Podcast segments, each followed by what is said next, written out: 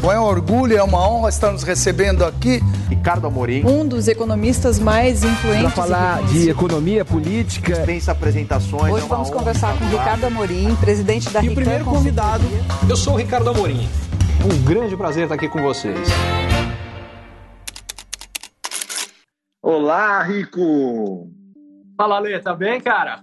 Eu tô bom, e você, tudo jóia? Tudo ótimo, muito feliz de estar aqui com você. Tô vendo o pessoal aqui mandando muito coraçãozinho para você, é muito amor. Muito bom. Bom, primeiro, obrigado super obrigado pela. Aí, obrigado pelo, pelo teu tempo, tua disposição, é, teu carinho para participar desse papo. Já vou pedir desculpa, porque ao contrário de você que está aí todo educado com um copo d'água, eu trouxe uma garrafa de um litro e meio e percebi agora que eu não trouxe copo. Então, durante Nossa, a conversa. Toda é, a água você... que eu pretendo beber. Pronto, estamos junto aqui. Bom, estava explicando aqui para o pessoal como é que vai ser essa nossa conversa. Essa é uma série de lives que eu faço, que se chama o Dito pelo Não Dito, e que a gente vai buscar grandes referências, pessoas como você, que são muito admiradas pelo seu conhecimento e pela abertura para conversar sobre diversos temas. Apesar, óbvio, de ter uma linha de especialidade, a gente consegue conversar sobre tudo, então sempre tem um viés meio filosófico para a gente aprender como a gente aplica aquela área de especialidade na nossa vida no dia a dia. Então a gente já separa alguns ditados ao longo do tempo que as pessoas vão mandando, e aí a gente usa aquele ditado como gancho para começar a conversa com muita leveza. E aí, você viu que eu falo muito, né? Vou deixar você falar também, não deixei nem você dar sua, seu boa tarde. Não, eu ia, eu ia só falar que a linha do que você está falando encaixa com perfeição para mim, porque eu sou um tudólogo e aquele cara que não sabe quase nada, fala sobre tudo, é, essa é uma boa definição. E a outra coisa, quando você disse, não, trazer gente, não, que tem muita coisa, não sei o que. Olha, aqui em casa ninguém acha que eu sei isso tudo que vocês estão falando, não, viu? Então, sou o cara perfeito. Falo muito sem saber grande coisa. Sabe que é bom que aí a gente já podia começar com aquele ditado, né, do é, casa de ferreiro, espeto de pau. A gente não vai usar esse hoje, Perfeito. mas muito bem. E eu já vou colocar aqui na tela a primeira provocação que a gente vai começar esse papo. Então vamos lá. Primeira frase: o dinheiro não traz felicidade. E aí você fica super à vontade para falar se você concorda, discorda ou não quer fazer um viés de, de certo e errado. Fica à vontade aí para pegar. Pois é, na hora que você falou dinheiro não traz felicidade, de fato, felicidade ele não traz, mas acho que ele deveria ter, é, por exemplo, ele compra um tripé pelo jeito melhor do que o meu, que aparentemente já está meio sofrido. É, e eu acho que é exatamente isso. O dinheiro de fato não traz felicidade, a falta do dinheiro traz infelicidade. Tem uma série de estudos sobre isso e o que a gente vê é o seguinte: a partir de um determinado nível de renda, que é quando todas as necessidades básicas estão bem resolvidas e você não precisa se preocupar com elas, a partir dali, de fato, o dinheiro não traz mais felicidade. Em outras palavras, é, normalmente esses estudos são feitos em. É, maior deles foi feito nos Estados Unidos, então os valores são em dólares. É, uhum. Se você ganhar 100 mil dólares ou 100 milhões de dólares por ano, não faz a menor diferença. Agora, se você ganhar 10 ou ganhar 100, ele faz muita diferença. E esse eu acho que é o primeiro recado. Sim, dinheiro é importante, ele fundamentalmente é importante para garantir que a gente tenha é, as coisas básicas bem resolvidas, para ter um lugar decente para morar, precisa ter boa comida, precisa conseguir pagar a educação, precisa ter acesso à saúde, ter lazer, porque lazer é importante também. A partir daí, é, mais ou menos, de fato, não faz diferença. E acho que, portanto, é uma meia-verdade. Muito bem. Não, concordo contigo aí. Né? Tem gente que normalmente é, emenda né, esse ditado e fala o dinheiro não traz felicidade, mas manda buscar. E, e eu acho que é exatamente o ponto que você trouxe aí com super clareza, né? Existe um limite mínimo de dinheiro para sobrevivência, para conseguir atender às suas necessidades de desenvolvimento, de lazer, como você trouxe muito bem. Aí tem gente aí falando se não traz é uma ova. Então estamos concordando com você aqui, o, a Luiz Mendes. A gente concorda que tem um limite mínimo aqui para a gente garantir que ajuda sim a trazer felicidade. Eu acho que o grande ponto é a falta do dinheiro traz preocupação e preocupação traz infelicidade. Então é isso, é isso que você não precisa colocar. O dinheiro traz liberdade, por exemplo, e liberdade é. traz felicidade, liberdade de escolhas, o direito de dizer não para muita coisa que na falta do dinheiro talvez você não tenha essa opção. Isso traz felicidade. O dinheiro, o que não traz felicidade, eu acho que esse é o ponto associado à frase, é a ideia que o consumismo desenfreado, que um dinheiro sem fim poderia trazer felicidade. Ele não traz, porque o consumismo, como qualquer outro tipo de, de vício, Uh, ele traz num primeiro momento uma satisfação, mas ela dura pouquíssimo, e logo na sequência uhum. o, que ele, o que ele traz é um grande vazio. Então, nesse é. sentido, o dinheiro não traz felicidade mas em vários outros, em você não ter preocupação, em, em, poder garantir que o seu filho vai ter a educação que ele precisa, que ele merece, uh, em garantir que você não, não precisa ficar preocupado se vai ter comida na mesa amanhã, pô, é claro que ele traz e muita felicidade. Ou, visto de outra forma, que a falta dele traz muita infelicidade. Isso aí, estou completamente comprado contigo nessa ideia aí. Vamos para outra aqui, um pouquinho mais polêmica. O papel social da empresa é maximizar seus lucros. Sem dúvida, um dos, e talvez o principal papel social da empresa é maximizar seus lucros, mas ele não é o único. O que eu quero dizer com isso aqui é o seguinte: cada vez mais está claro em que nessa busca de maximizar seu lucro, há várias coisas que as empresas podem e devem fazer. Em particular, é, preocupações como melhorar o mundo em geral através dos seus produtos e serviços porque é isso que vai justificar o lucro. Quer dizer, o lucro não tem que ser o lucro pelo lucro. Antes de mais nada, não tem nada errado com o lucro. Isso precisa ficar muito claro. Mas, para que não tenha nada errado com o lucro, é, o que você tem que fazer é impactar, impactar o máximo possível e da melhor, melhor maneira possível através dos seus produtos e dos seus serviços. Isso em primeiro lugar. Em segundo lugar, uma preocupação social, uma preocupação ecológica, uma preocupação em ajudar a, a sociedade que vai além dos seus produtos e serviços, isso não só é a coisa certa para a sociedade, mas feito de forma correta, também maximiza os seus lucros, porque as pessoas valorizam produtos e serviços de empresas que têm preocupações que vão além dos lucros. Então é paradoxal, mas é o seguinte: isso aqui não é questão de opinião minha, tá? Tem um instituto chamado Capitalismo Consciente, que faz uma série de estudos a respeito disso hum. e mostra que a lucratividade média, o crescimento de resultado das empresas que sim têm esse papel consciente, essa preocupação, é maior do que aquelas que não têm. Então, o que eu quero dizer com isso é, de um ponto de vista estrito, sim, o papel da empresa é maximizar os lucros, mas isso, ao contrário do que alguns entendem, não quer dizer que, portanto, a empresa deve se lixar uh, para a sociedade, para as pessoas, para o meio ambiente, muito pelo contrário. Até para maximizar seus lucros, ela deve fazer isso. Mas não é porque ela está buscando maximizar os seus lucros que ela vai fazer isso. Ela vai fazer isso porque é a coisa certa. E indiretamente, isso também maximiza lucro. Exatamente. Não, acho que você pegou um ponto super legal é, quando você começou a explicar aí. Me veio exatamente na cabeça o capitalismo consciente como exemplo. Eu vi que teve gente aqui que já colocou também é, o sistema B e tal, exatamente para ampliar essa discussão que parece que é sempre tudo ou nada, né? Então, se você fala que é, tem que ter lucro, parece que você vai ter que arrancar o couro das pessoas. E, na verdade, existe esse equilíbrio nesse conceito da sustentabilidade de olhar para o tripé, né? Pro econômico, pro social das pessoas, do equilíbrio e para a natureza, né? Conseguindo manter esse equilíbrio sem virar um cabo de guerra.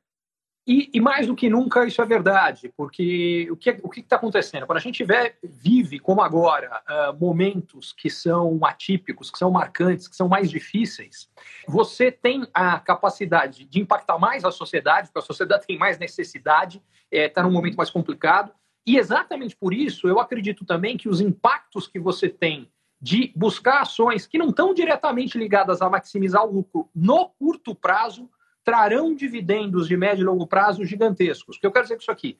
Todo mundo deve ter visto que, mais do que nunca, as empresas têm, sim, eh, se engajado e feito doações muito volumosas. Se a gente for pegar o último número que eu vi, já deve estar maior, mas o, número, o último número que eu tinha visto é que, pós-pandemia, empresas no Brasil doaram mais de 6 bilhões de reais para causas sociais em geral. O que isso significa? Elas estão fazendo isso porque é o certo? Sem dúvida. Mas eu acredito que, além disso, elas vão ter retorno, porque uh, o, o que vai acontecer é que comunidades que estão sendo positivamente impactadas por essas ações vão ser gratas ad eterno, porque no momento em que a coisa é mais difícil para a gente, é quem dá a mão para a gente que a gente vai lembrar depois. Então, sim, é a coisa certa e sim, isso trará retorno. Só que não é imediato, é retorno a longo prazo, que, aliás, se eu posso aproveitar, deixa, é como eu acho que falta, em geral, que todos nós pensemos pensar mais a longo prazo. Isso é uma vantagem competitiva gigantesca, porque quase todo mundo é curto prazista, pensa no hoje, E, em segundo lugar, além de ser uma vantagem, vai construir uma vida muito mais bacana,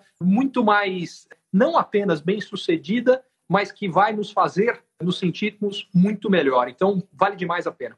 Excelente, excelente. Absolutamente nada que poderia agregar essa sua excelente resposta. Como agora a gente foi um pouco mais profundo em algo mais pesado, agora a gente vai dar uma relaxada aqui. Vamos lá. Matar um leão por dia é fácil, o difícil é desviar das antas. E aí? É, é engraçado, porque é verdade. Por outro lado, uma das coisas que eu, para ser muito franco, eu tenho tentado é aprender com as antas e não apenas com os leões. O que eu quero dizer com isso é o seguinte: todo mundo tem algo a nos ensinar. Aliás, em particular, as pessoas eh, das quais a gente mais discorda, em geral, elas estão vendo algo que a gente não está vendo. Quer dizer, para trazer isso para algo mais concreto, se eu colocar a minha mão assim, para mim, mão é isso aqui. Para vocês, é isso aqui. Mão é as duas coisas. O que você está vendo complementa o que eu estou vendo. E, em geral, o que a gente olha é: eu estou vendo isso aqui, você me fala que mão é isso, eu falo, pô, o Ale é uma anta. O que, que ele está vendo aqui? Mão não é isso. E ele não precisa ser uma anta, não. Pelo contrário, ele só está olhando de uma perspectiva diferente da sua. E quando a gente soma as perspectivas, a gente tem uma visão mais completa. Então, uma das coisas que, em grande parte, eu faço com alguma naturalidade, mas que eu estou cada vez mais atento, é não qualificar como antas pessoas muito rapidamente. Não que não existam antas, há as antas também. Mas a gente, a priori, achar que todo mundo que discorda da gente é anta, talvez a gente esteja tendo postura de anta. Exatamente, concordo. Eu, eu costumo brincar que a pessoa, quando ela diz isso, né, com, com muita fé, ela esquece que se o outro é a anta dela, ela é a anta do outro, né? Porque se as pessoas pensam de uma maneira diferente e a gente as classifica, né, separando ao invés de como você deu o, exemplo, o, o exemplo da mão aí super claro, a gente perde a oportunidade de aprender, porque a gente assume uma certa arrogância de que as coisas são óbvias, né? E eu costumo dizer que não existe o óbvio. O óbvio ele é muitas vezes um exercício de arrogância de eu achar que você precisa chegar na mesma conclusão que eu cheguei, sendo que a gente veio de histórias completamente diferentes e talvez seja impossível a gente chegar naquele lugar. Por isso a empatia é tão importante mesmo, né? Olha, eu fiquei bom. preocupado porque eu achava que a frase não existe o óbvio era minha. Eu vivo usando sempre. Se eu copiei de você bom. em algum momento, eu não sabia, foi sem querer. Tá uh, maravilhoso. É engraçado eu, que é uma certo. frase que eu gosto muito e uso muito, porque o conceito de óbvio nada mais é do que uma limitação de percepção. É, claro. quando a gente trata algo como óbvio, significa que a gente acabou de colocar algo aqui que nos torna incapaz de olhar de uma forma mais ampla. Então, Exatamente. Eu, eu sou a favor, em, vez, em vez de matar o leão, vou matar o óbvio. Pronto, aí acho que a gente ficou completamente de acordo e acho que essa é uma característica comum dos tudólogos, como você já classificou. Então, vamos aqui com uma do mundo do trabalho. O trabalho enobrece a alma. Que você acha sobre essa aí? Eu acho que pode ser verdade, deve ser verdade, não é verdade para todo mundo e, infelizmente, sequer talvez seja verdade para a maioria. Para mim, por exemplo, eu acho que é. O que, que eu quero dizer? O que, que é condição para que isso seja verdade? Você precisa trabalhar com alguma coisa que você goste. Uh, se isto for verdade, em outras palavras, você está fazendo algo que você gosta, que impacta positivamente a sociedade, definitivamente o trabalho enobrece a alma, o homem e enobrece a sociedade. Agora, se você está numa condição que trabalho é a única forma de garantir a sua subsistência, em outras palavras, se você está trabalhando para sobreviver, aí, bicho, aí ao contrário, aí provavelmente não está enobrecendo nada, está sendo um enorme desafio, está sendo complicado. E diga-se de passagem, nem todos estão em condição de poder escolher trabalhar com algo que de fato eles acreditam, que eles gostam, que lhes faz bem e que enobrece a alma. Mas o que eu diria é: todos os que estão e não fazem essa escolha estão fazendo uma escolha horrorosa, porque basicamente eles estão trocando uma vida que poderia ser muito mais feliz, eventualmente por uma vida de expectativas que não são as deles próprios, que são de outras pessoas, ou uma vida em busca de eventuais riquezas, sucessos, o que seja. Aí traz a nossa outra frase lá, que o, o dinheiro não traz alegria. Nesse ponto não traz mesmo. Nesse ponto, o dinheiro pode até matar a alegria. Mas não precisa acontecer. Esse, essa é a grande questão. Busque o que você goste, que você uh, vai querer se dedicar, porque se você gostar, você vai fazer bastante. Se você fizer bastante, ao longo do tempo você se, vai se tornar bom. E se tornando bom, você vai ser recompensado. Então você pode ter tudo, e aí enobrece a alma.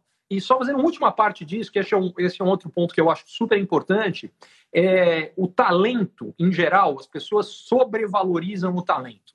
Elas veem pessoas de sucesso e elas falam, é claro, esse cara nasceu para isso, ele é completamente superdotado para fazer o que é que seja. Quando na realidade o que normalmente acontece é que esse cara adora isso. Como ele adora isso, ele fez isso muito mais do que os outros, e aí ele faz muito melhor do que os outros. E aí os caras falam: não, ele nasceu para isso. É uma das brincadeiras que eu faço. Eu, nos últimos 12 anos, eu já fiz mais que duas mil palestras. Se hoje eu não fosse capaz de fazer uma boa palestra, era porque eu era muito, mas muito ruim.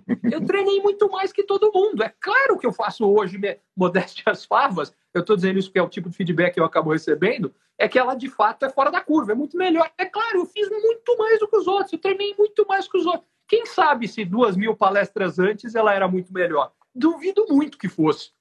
É isso aí. Não, e, é, você trouxe um montão de pontos muito relevantes. Como eu pesquiso muito a relação que as pessoas têm com o trabalho, eu vou pegar um pedaço do que você falou, que acho que é o, o que amarra com aquele comecinho do dinheiro não traz felicidade, que é esse conceito entre a gente enxergar o trabalho como um vínculo de sobrevivência, mas a gente reconhecer que existe um limiar mínimo de sustento, né, que eu preciso conseguir preencher.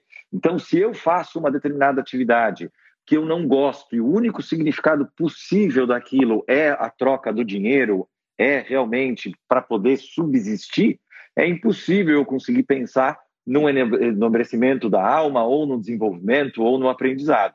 E como você falou, a gente tem um limite do que o talento consegue entregar. Um pedaço a gente vai ter que buscar por meio da disciplina, por meio da prática, por meio do interesse. Né? E aí eu acho que a gente vai andando num composto mais rico para enobrecer a alma, para continuar aprendendo e usar o trabalho como plataforma de desenvolvimento. Muito é, bom. Se eu, se eu, se eu posso ah. fazer o, o, contraponto ao que ambos dissemos, é que, Sim. por um lado, eu acho que as pessoas precisam buscar trabalhar com o que elas gostam, eu acho que, ao mesmo tempo, elas precisam aprender a gostar do que elas fazem. Então, o que eu quero dizer com isso aqui é que, ao mesmo tempo que eu não acredito que ninguém deveria escolher um trabalho que ela desgosta, é, que lhe faz mal de qualquer forma, a menos que, enfim, se é o que você precisa fazer para colocar comida no prato do seu filho, talvez não tenha outra alternativa. Mas isso, ah. felizmente, não é a realidade da maioria.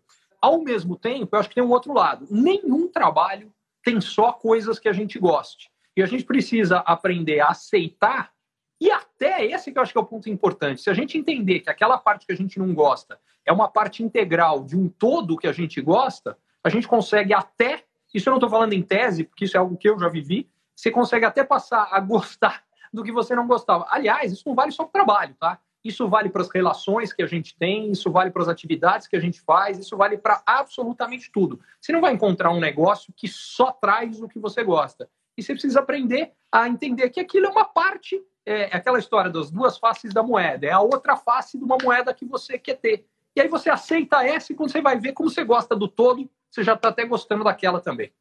É, eu acho que se as pessoas conseguirem fazer essa mudança de interpretação de algo que às vezes é uma preferência, ao invés de tratar isso como uma exigência, elas conseguem enxergar coisas mais positivas, porque às vezes tem coisas que elas gostariam que fossem diferente, mas transforma isso numa baita exigência e aí perde o mérito todo o resto por causa daquela única exigência. Então é ótimo você ter trazido esse contraponto. Muito obrigado. Agora uma aqui que só essa daria para você fazer umas três palestras emendadas, que é o Brasil é o país do futuro. Hum. O Brasil é o país do futuro. É, puxa, isso traz tanta coisa. Eu vou fazer três, mas vou fazer duas micro, vai. É, vai a primeira delas é que, que eu acho que a frase está incompleta. Talvez eu completasse assim: o Brasil é o país do futuro que nós construirmos para ele.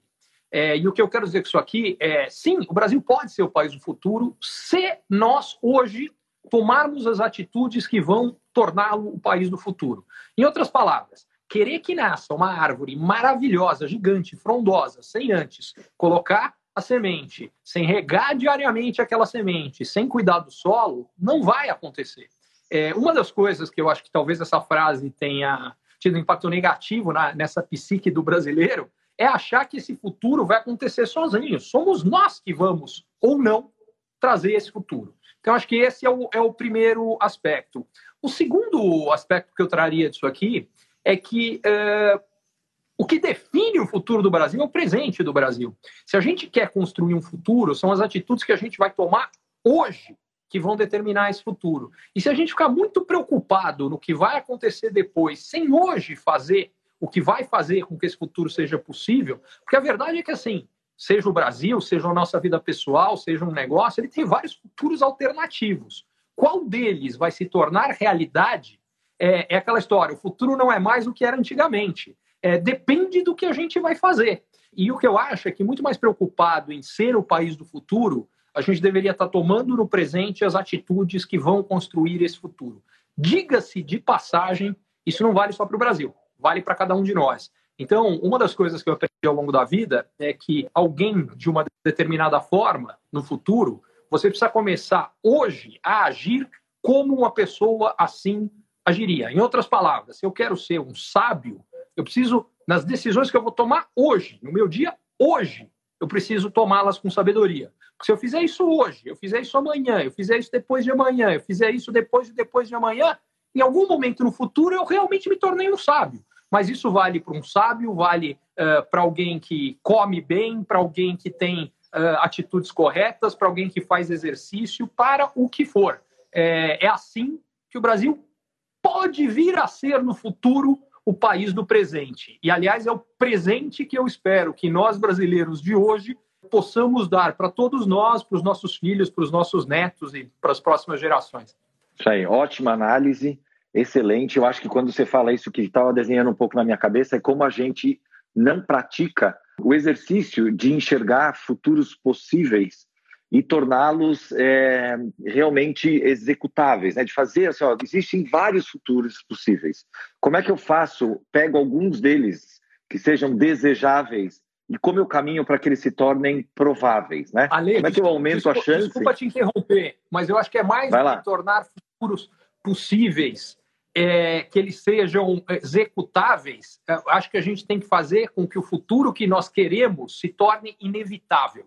Em outras palavras, Ótimo. que as atitudes que a gente está tomando hoje façam com que esse seja o único futuro possível. De novo, vale para nós pessoalmente, vale para nossa família, vale para o nosso país. Legal, excelente. Agora, vamos lá, você me falou bastante sobre o Brasil. O Brasil é um país planejado por crises, né? E existe uma frase que é ligado a isso: depois da tempestade vem a bonança. E aí? Eu sou muito suspeito porque eu acredito nisso. Até escrevi um livro para quem quiser, chamado Depois da Tempestade, um livro basicamente sobre os anos Dilma. O livro chama só Depois da Tempestade. Eu deixei implícito os três pontinhos ali do que vem depois. Uh, e o que a gente vê é que depois dos anos Dilma ainda veio muita confusão, muita tormenta, muita, uh, muita confusão. Eu não tenho dúvida que a bonança virá. Quanto tempo levará até que ela chegue? Aí eu já tenho bem mais dúvida e mais uma vez.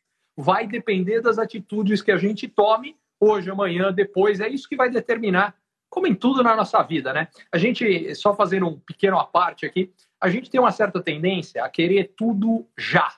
O problema não é que a gente quer tudo, é que a gente quer tudo, quer agora e não quer fazer sacrifício por aquilo que a gente quer. Em resumo, a gente quer ser enganado. É, é basicamente isso. Se a gente não mudar essa atitude e não entender que a vida tem trade-offs, tem custos, tem em busca de determinados benefícios, a gente precisa estar disposto a fazer determinados sacrifícios, a pagar determinados preços, aí a bonança vai ficando cada vez para depois, seja a bonança do país, a nossa pessoal ou o que quer que seja. É isso aí.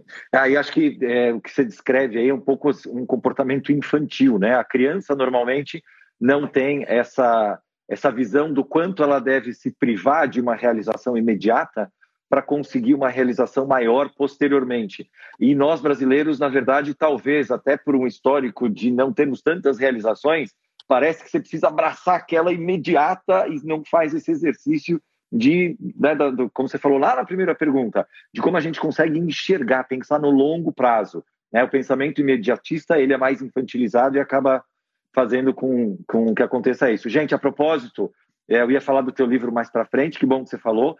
Quem não leu o livro, procura o livro do Ricardo, Depois da Tempestade. Acho que foi lançado em 2016, né, Ricardo? 2015. 2015, porque 2015. eu lembro disso pelo seguinte: uma, uma das, das minhas teses no livro, eu escrevi o livro ainda antes sequer de ter começado o impeachment da Dilma e eu falava que ela ia cair, porque eu fiz uma análise histórica e quando você pega os últimos 100 anos da história brasileira, todas as vezes que a gente viveu uma crise econômica do tamanho da que foi vivida ali, o presidente não chegou no final do mandato. Aliás, diga-se de, manda... diga de passagem, isso vale como uma lição. Espero que o Bolsonaro tenha lido e capriche nas suas decisões para que ele não se coloque numa, numa trajetória parecida e não coloque o país numa trajetória parecida. Muito bom. E, e a Posso gente... só pegar um gancho do Pode. que você falou, Ale, que eu achei muito legal. Eu adorei o que você falou sobre a, a essa posição infantilizada de nós brasileiros. É, porque eu acho que ela aparece em um monte de outras coisas. Por exemplo, a relação que nós temos com o Estado no Brasil é completamente infantilizada.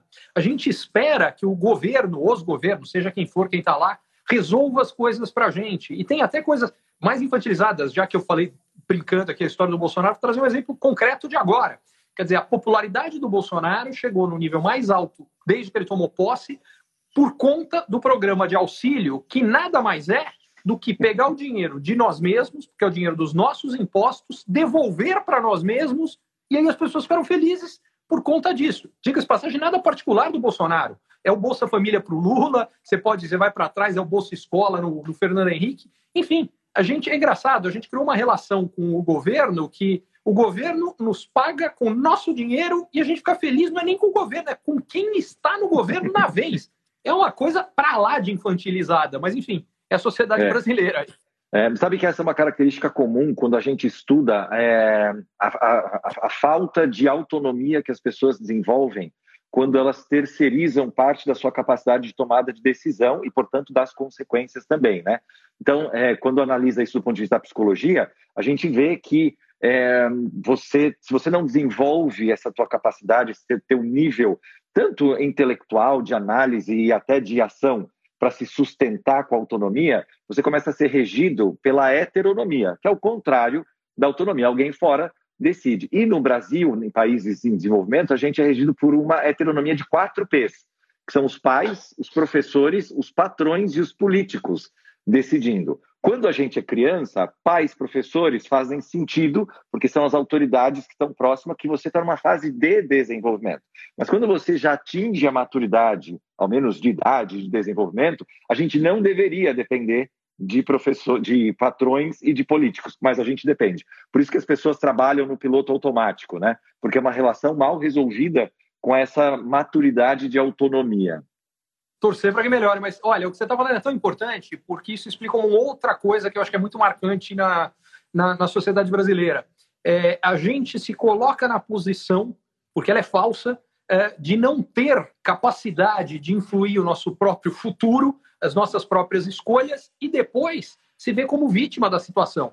Então, é, a gente, em vez de buscar resolver a situação e melhorá-la, ter uma postura ah, empreendedora e ativa em relação à situação, o que a gente quer é dar uma explicação de por que a gente não podia fazer nada, não é responsabilidade nossa, a gente é vítima e, portanto, tadinho de mim. A gente quer ser tadinho, é a tadinice aqui tomando conta. E isso é muito triste, porque isso não ajuda a nos tornar o país do futuro, definitivamente.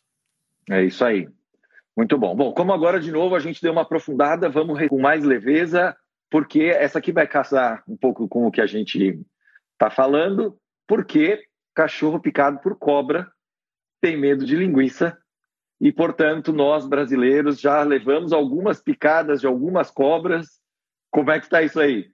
Olha, engraçado. O que isso aqui está me trazendo agora é uma experiência pessoal muito recente. Eu, nos últimos, deixa eu ver, três meses já quase, desde julho, eu estou no interior de São Paulo, em Itu, a gente veio para as férias das crianças na escola, mas como as escolas ainda não retornaram às aulas presenciais, a experiência foi fantástica. Eu moro em São Paulo num apartamento, apartamento legal, mas é um apartamento. Uh, de repente a gente está aqui cercado de natureza, é um negócio maravilhoso, enfim, está sendo uma experiência fantástica.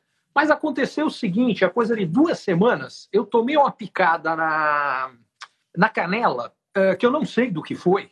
É, o que eu sei é que a minha canela, uma região mais ou menos desse, desse tamanho aqui, ficou inchada, quente e eu senti a perna meio esquisita, enfim. Aí eu fui ao, ao médico aqui no, no local onde eu estou.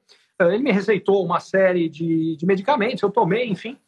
Na sequência, eu fiquei com as mãos daqui para cá, todas as mãos, todas, as duas que eu tenho só, por enquanto só tenho duas, e os, e, o, e os dois pés completamente inchados, vermelhos, ultra. Pra vocês terem uma ideia, eu não conseguia uh, lavar o cabelo, porque a minha filha, eu tenho uma filha pequena que tinha que vir lavar o meu cabelo, porque quando eu passava o dedo no cabelo, parecia que eu estava passando o dedo numa lixa.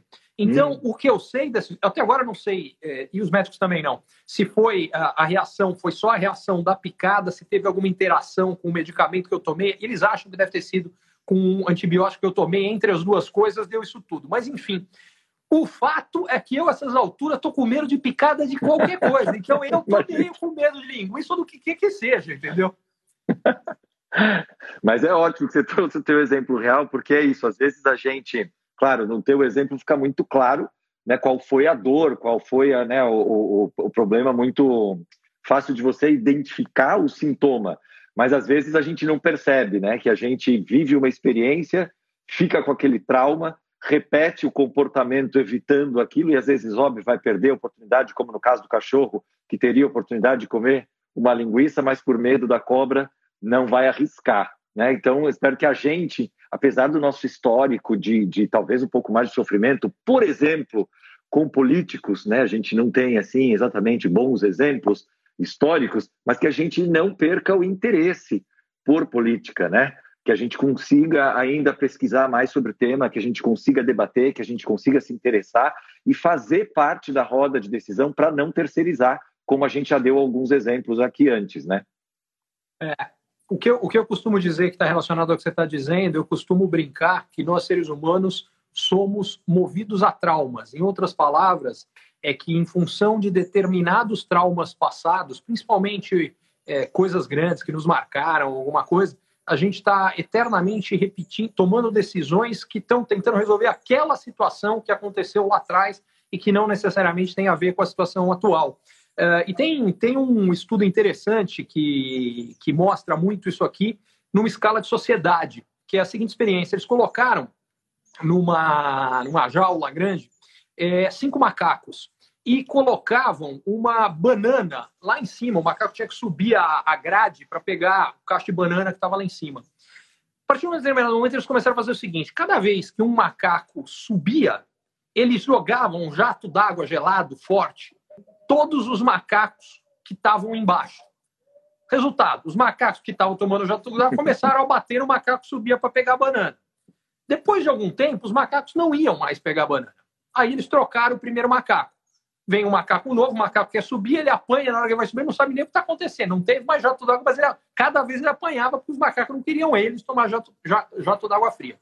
Aí eles trocaram o segundo macaco, a mesma coisa. Aí eles trocaram o terceiro, trocaram o quarto, trocaram o quinto macaco. Continua acontecendo a mesma coisa, nenhum dos cinco macacos nunca jogaram água fria neles. Mas como eles foram aprendendo a bater no macaco que subia, eles batiam e nem sabiam por que estavam batendo no macaco que estava subindo vale para a sociedade como um todo. A gente continua mantendo comportamentos que faziam sentido em função de determinadas condições do passado, as condições mudaram e a gente, como sociedade, continua agindo igual porque foi aprendido que é assim que a gente age. A gente não está perguntando por quê, é, como. Aliás, são perguntas que a gente tem que fazer o tempo inteiro. O que, por quê, como, mas o porquê as pessoas esqueceram. E o porquê é, uhum. é, é por uma razão que hoje não existe mais. Portanto, esqueça, é outra situação. É, por exemplo, deixa eu dar um exemplo concreto disso aqui. Antes da, da relação infantilizada das pessoas com, com patrões ou com empresas e tudo. Então, por exemplo, a nossa legislação trabalhista é da década de 30. Na década de 30, a sociedade brasileira era fundamentalmente agrária e se industrializando. Então, era a realidade da fábrica e de propriedades rurais. Já há várias décadas, a sociedade brasileira é fundamentalmente uma sociedade de serviços. Agora, ela está se tornando uma sociedade de serviços e com as pessoas trabalhando em casa. E as regras são as mesmas de 1930, com a mesma mentalidade. Qual era a mentalidade? Dessa relação infantilizada, na qual o funcionário, o trabalhador, era um incapaz de se proteger de tomar as decisões que eram melhores para ele. Então, agora, a gente limita as escolhas do trabalhador. Por exemplo, A gente tem uma legislação trabalhista, e olha que ela acabou de passar por uma reforma, era pior do que isso. Mas onde o cara não pode definir quantas horas ele quer trabalhar. Ou ele trabalha oito horas, ou ele trabalha seis horas, ou ele trabalha quatro horas. Antes nem tinham três opções. Agora, e se ele quiser trabalhar é, três horas num dia, cinco no outro? Não, nossa legislação não pega isso. Flexibilidade, direito de escolha é uma das coisas mais valiosas, tanto que as pessoas estão adorando, muita, nem todo mundo, mas muita gente adorou a experiência do home office por isso, por ter mais flexibilidade, poder trabalhar quando, como, do jeito que quer, é não perder tempo no trânsito, enfim. Só que a gente não dá essa flexibilidade porque está voltado a uma legislação que responde a uma realidade do passado. Se a gente não for capaz de entender o que mudou, por que mudou e ajustar de acordo, por exemplo, tornar home office algo possível, é, bom para todo mundo, legal, pô, a gente vai ter muitos problemas. Isso vale para home office, mas vale para tudo na vida, né? Claro. E quando você estava dando os exemplos, me veio na cabeça aqui um aforismo que, se, se não me engano, é a ausência de evidência não é evidência da ausência.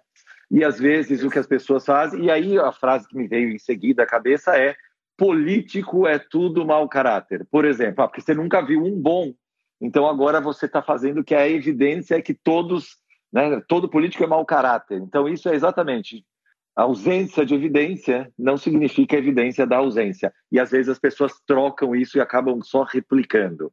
Só reforçar o teu ponto do político Sim. é tudo mau caráter. Se a gente acreditar nisso, o pior de tudo é que isso vai se tornar verdade. Primeiro porque a gente vai achar as confirmações do que a gente já acredita. Então a gente vai ver um monte de casos de políticos sendo mau caráter e vai falar: tá vendo? Político é tudo mau caráter. Porque a gente tende a amplificar a visão sobre o que a gente já acredita. Mas o que eu acho que é pior é que se todo mundo achar que político é tudo mau caráter, as decisões que a gente vai tomar em relação à política, que basicamente vai ser se é tudo igual, é tudo mau caráter, eu para que, que eu vou, uh, primeiro lugar, claro. é, me preocupar em quem eu vou votar? São todos mau caráter, tanto faz, vai qualquer um. Segundo, quando alguém que não é mau caráter fala, olha, estou pensando em entrar para política, qual é a primeira coisa que eu vou falar para ele? Não, pelo amor de Deus, aquilo é tudo mau caráter. E aí o que vai acontecer? Quem vai? Só vai mau caráter, e aí vira verdade. E o último ponto, se a gente tem um negócio, mesmo que não é tudo mau caráter, mas que a maioria é, e aí, ainda por cima, você cria um monte de filtros que deixa pouca gente que não é entrar, você ainda corre o risco de corromper os poucos que chegam bem intencionados, porque eles se sentem sozinhos numa luta e fazendo papel de imbecil. Fala, pô, é tudo mau caráter. E ainda por cima, estão ficando ricos sendo mau caráter. Eu aqui, tentando fazer o certo, só tomando porrada, não tenho apoio, porque me tratam como tão mau caráter quanto os outros, quando eu não sou, aí o resultado é que, pô, a gente está condenado a só ter político mau caráter. Então, definitivamente, eu acho que não é essa a atitude que a gente tem que ter, não. Excelente, excelente. E acho que, obviamente, por trás de toda essa parte da nossa discussão está o conceito ético. Então, vai casar super com a próxima frase que a gente tem aqui do Ralph Waldo Emerson, que é um filósofo americano, que diz: O que você faz fala tão alto que eu não consigo escutar uma palavra do que você diz. Trazendo essa provocação que a ação vence a palavra ou vence o discurso. Como é que você vê isso aí? Bom, eu tenho dois filhos, eu não preciso falar mais nada. Quem tem filho sabe que essa frase é a coisa mais verdadeira que alguém pode falar. Não importa o que você diz, importa o que você faz. Uh, se você quer que o que você diz tenha alguma importância, seja o exemplo do que você diz. Caso contrário, uh, esquece, porque o que você faz, ele vai replicar. O que você diz, só se você fizer. Excelente, excelente. Eu acho que quando eu, também sou pai, né? Sou pai de trigêmeos, então ainda um pouco mais bagunçado. Mas tá tudo bem, viu, gente? A gente já adora. Que, tá que idade eles têm? Eles são grandes, agora eles já têm 14. Ah, bom. É, agora já dá pra... Estão entrando na fase. Estão entrando, não, já estão, né? Na fase que está ficando mais difícil de novo, né? Exato, agora vamos começar de novo a gerenciar outras complexidades. Mas eu acho que, como você falou, né, quando você tem os filhos ou quando você tem esse interesse genuíno pela outra pessoa, você consegue olhar um pouquinho com mais atenção para a atuação de verdade, para o que você quer colocar no mundo. A gente fica um pouco mais filósofo, um pouco mais prestando atenção em todas essas oportunidades de a gente confirmar realmente que a gente pode ser um agente de transformação por meio da ação e não do discurso, né? E mais do que isso, eu acho que o, o, eu costumo brincar que os filhos dão à luz seres humanos melhores, porque quando nasce um filho, nasce um pai e uma mãe. Exatamente. É, você não era antes deles nascerem. E, e, quando nós temos filhos, nós nos tornamos seres humanos melhores por dois processos. O primeiro é esse, que é a necessidade de dar o exemplo. E o segundo é a, pelo menos no meu caso, e acho que isso deve ser generalizado, foi muito forte, depois que nasceram os meus filhos, a, a minha vontade de deixar um mundo melhor para eles passou a ser marcante. E só tem um jeito de deixar um mundo melhor para eles, é deixando um mundo melhor para todo mundo. E a partir claro. daí, quer dizer, essa questão de propósito, para mim, ganhou uma força brutal, muito maior do que ela tinha antes. Seria bacana dizer que não, sempre tive isso muito forte. Não, você tem aquela fase que você é muito jovem, todo jovem é muito idealista. Aí tem uma fase que eh, você começa a trabalhar, aquela fase da coisa da sobrevivência, você começou, tá duro, não tem nada. Meu, o foco é preciso, preciso ganhar dinheiro, preciso fazer não sei o quê. E os filhos uh, foram para mim, fundamentais em reforçar demais essa questão de importância de propósito, de impacto uh, de um mundo melhor. Então, assim, eu costumo brincar que eu falo, eu não sei se, se, se, eu sou um bom ou mau ser humano, mas certamente eu sou muito melhor depois que eles nasceram, isso eu não tenho dúvida nenhuma. Que bom, acho que e, e legal você ter a oportunidade de contar isso e de ajudar a gente a fazer também um pouco essas conexões, porque quando nasce né, o filho, quando você começa a ter essa, essa visão, acho que a gente tira o foco que a gente tinha naquele momento de carreira de ser interessante e a gente começa a se tornar um ser humano interessado. Né? E aí a gente começa a olhar para o outro, para a conexão, para o mundo que vai, para o propósito, porque talvez antes a gente estava um pouco desenvolvimento em nós mesmos, né? É um aprendizado mesmo. Eu também adoro a paternidade. Vamos aqui para mais uma. O que, que você escolhe? Tirar o cavalinho da chuva ou encostar o burro na sombra? É, eu, eu sou suspeito, isso, isso aí tem muito a ver, acho que tem várias razões, depende de cada uma das situações, mas depende muito de personalidade. E eu sou, primeiro, eu sou hiperativo, eu sou fazedor, uh, eu não sou nada acomodado, eu tenho uma tendência a querer tomar o controle das situações na minha mão. Então, cara, encostar o burro na sombra não tem a minha cara. E eu acho, diga-se passagem, que o ideal é algum equilíbrio entre as duas coisas. Tem determinadas situações que a gente precisa aprender a encostar um pouco na sombra também, a, a curtir uh, o momento. A... Vou dar um exemplo situação desse momento que a gente está falando. Está um final de tarde aqui com. Não chega a ser um pôr do sol, mas está um negócio lindo. E você poder parar para ver isso aqui uh, encostar o burro na sombra e viver esse presente é, é importante. E eu tenho muito mais dificuldade disso do que do outro, que é de me dedicar, de fazer, de acontecer. Isso para mim vem naturalmente. Para algumas pessoas é o contrário. E eu diria que para as pessoas que é o contrário, aí eu acho que elas têm que se forçar mais a, meu, tira o burro da sombra e vamos, vai atrás do que você quer. Mas para mim é o contrário. E aprender a curtir mais o momento é o meu maior desafio. Que bom. E acho que é um aprendizado mesmo é, muito importante, principalmente para quem, como você descreveu, é alguém que é muito fazedor, né? ou uma pessoa que trabalha em uma organização e que está no, no, no, momento de carreira de muito movimentação ou de escalada. Realmente, esses, esses espaços de contemplação, eles precisam ser mais exercitados, né? Porque às vezes a gente acha que vai só não fazer nada como uma forma de descanso, mas na verdade contemplar não é não fazer nada né? O contemplar é você estar tá conectado com aquilo, de alguma maneira, aquilo está processando alguma ideia, você está com uma leveza levando aquilo. Então vamos aqui para mais uma aqui. Só, só, só o último rapidinho, até porque o trabalho mais importante de todos, que é pensar, para quem está olhando de fora, parece não fazer nada. É, porque Exatamente. ele é a base de qualquer outro trabalho que você vai fazer, seja tomada de decisões melhores, seja é, poder dar guinadas no campo por pensar. Se você não tiver o espaço para isso acontecer, é, você não vai conseguir fazer, vai fazer bobagem, não vai fazer as coisas certas. Então, é, esse, esse espaço para isso é fundamental. Além de ser fundamental para a gente se conectar com os próprios sentimentos, com é, os quereres, com os desejos, com o que quer que seja. Então, é, para mim fica claro que o que eu preciso criar mais é esse espaço vazio. É, preciso de mais burro na sombra. É, e sabe que, aproveitando só esse ganchinho aqui, me arrisco a dizer que essa é uma característica, essa dificuldade é uma característica mais masculina, né? Porque na maioria das vezes os, os homens não são, não é nem treinados, mas nem, eles nem conversam sobre o contemplar, sobre o curtir, sobre a beleza da natureza, Né? Então, isso é, é razoavelmente novo, né? a gente ter essa relação mais leve com, com o mundo que está ao nosso redor. E que bom que a gente pode enxergar isso hoje, conversar com leveza sobre isso e aprender com tudo isso. Muito bom. Eu me arrisco Agora, a dizer que você tem razão, porque quem, quem me fez perceber isso, quem está me ensinando isso mais do que ninguém é a minha esposa. Além dos meus filhos também, porque criança tem isso. Então, criança ajuda a trazer isso. Mas Sim. a minha esposa trouxe muito isso para mim. Então, estou totalmente de acordo com você. Obrigado, mulheres. É isso mesmo, é isso mesmo. Você sabe que tem uma frase de um do psicólogo americano, que é o Maslow, né? Que dizem que ele fez a pirâmide, mas que nem existe a pirâmide. Sim. E a gente faz uma outra live para contar sobre isso. Mas que ele dizia, né? Que um ser humano completo não é um ser humano a quem você agrega algo, é o ser humano de que nada foi tirado.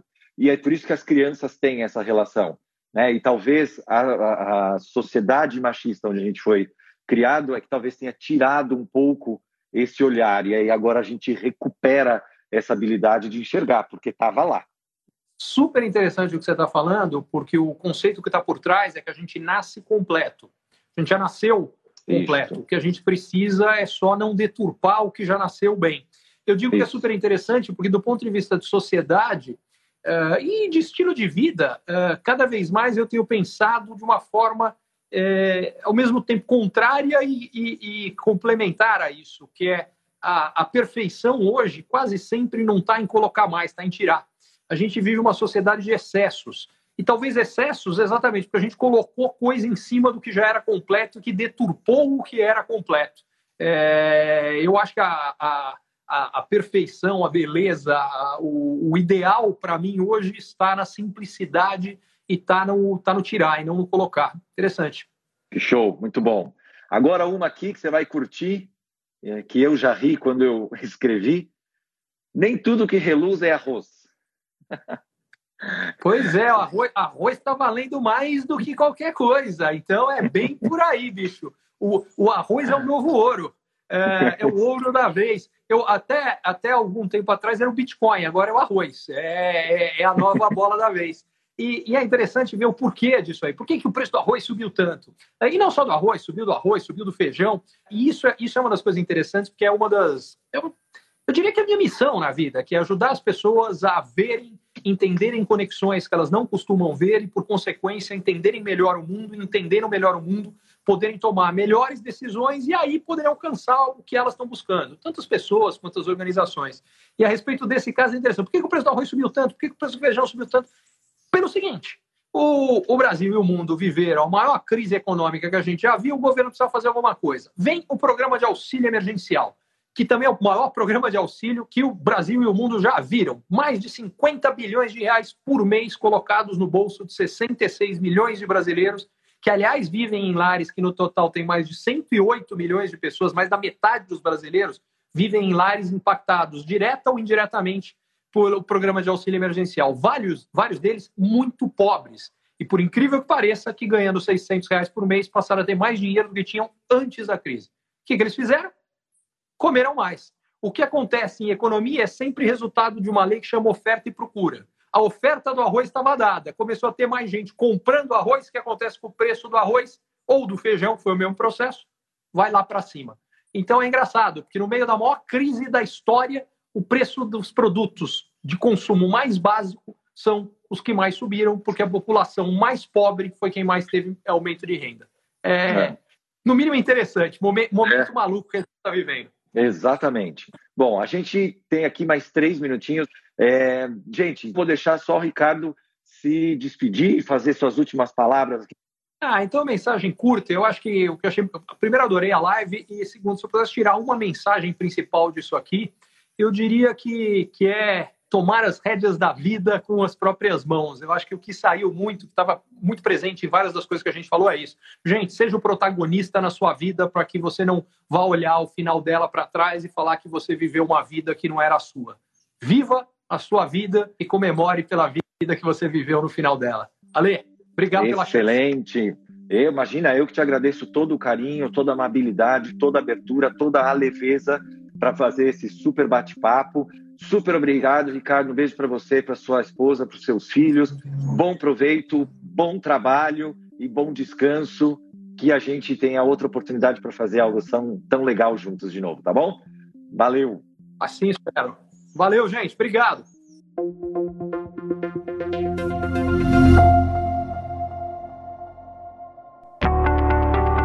Você é empreendedor ou executivo e você ou o seu negócio tem encontrado desafios para crescer mais, para ter margens melhores, para obter resultados melhores, para sustentar um crescimento acelerado de antes, para conseguir um novo investidor, para conseguir financiamento para o seu negócio, para fortalecer a sua equipe, talvez a mentoria Ricardo Amorim seja para você. Lá o que eu faço é ajudá-lo a entender melhor as transformações econômicas, sociais, demográficas, tecnológicas que estão acontecendo e, baseado nisso, tomar decisões melhores e montar a melhor estratégia para lidar com o seu desafio específico. Vale a pena você conhecer.